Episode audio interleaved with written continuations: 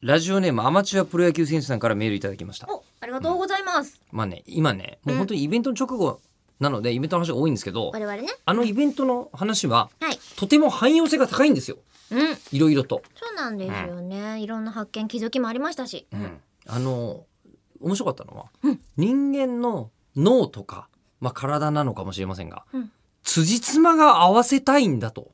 確かに。いうことを説明してたんで生すきよていくためには辻褄を合わせなければならないってそう勝手に学習してると。どういう意味かというと、うんあのこう例えばあの例えばじゃあ目の前で焚き火やってるじゃない、はい焚き火やってる時になんかこの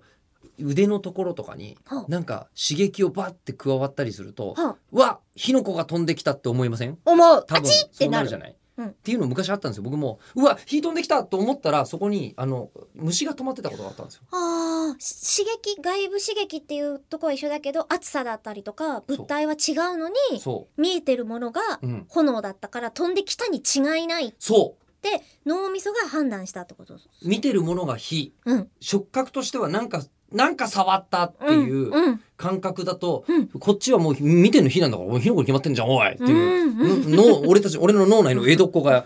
そう叫ぶわけですよ。火、火って言うんですかその時死って言うんです死かって言いますよ死ね。ですね。 江戸っ江戸子っは子です からね。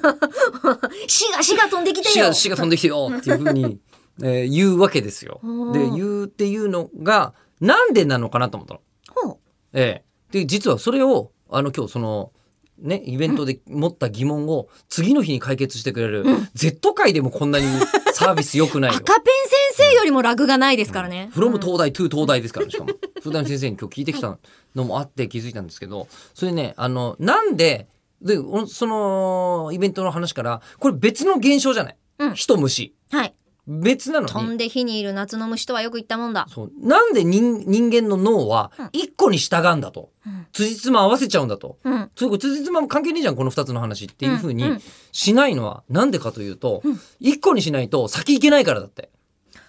そうイベント中にもその話はちらっと出てそ、はいうましたちらっと出。て、でもあの時あんまりゆっくり話さなかそったうじゃないそうそう。深掘りがね、できなかったので。そうなんですよ。でも、どっかしらできっとそうだろうねって思いながらも、うんね、実証例だったりとか、そこについての解釈っていうのがうん、なかったですもんね、あの時。だからあのこうなんすかあの実体験をいっぱいしてて俺はリア充のために、うんえー実体験がいっぱいあるリア充の人たちに楽しみより楽しんでもらうために VR を作ってるのかっていうふうに、うんなるみ先生がオチをつけてくれたんですけど、はいあのオチは、あのー辻褄が合ってるんだけど、うん別にそういうことじゃないかもしれないっていうのがあー一番深いところだということに気づいたという、はい。えー3分間であの帳尻を合わせてみましたけどいかがでしょうか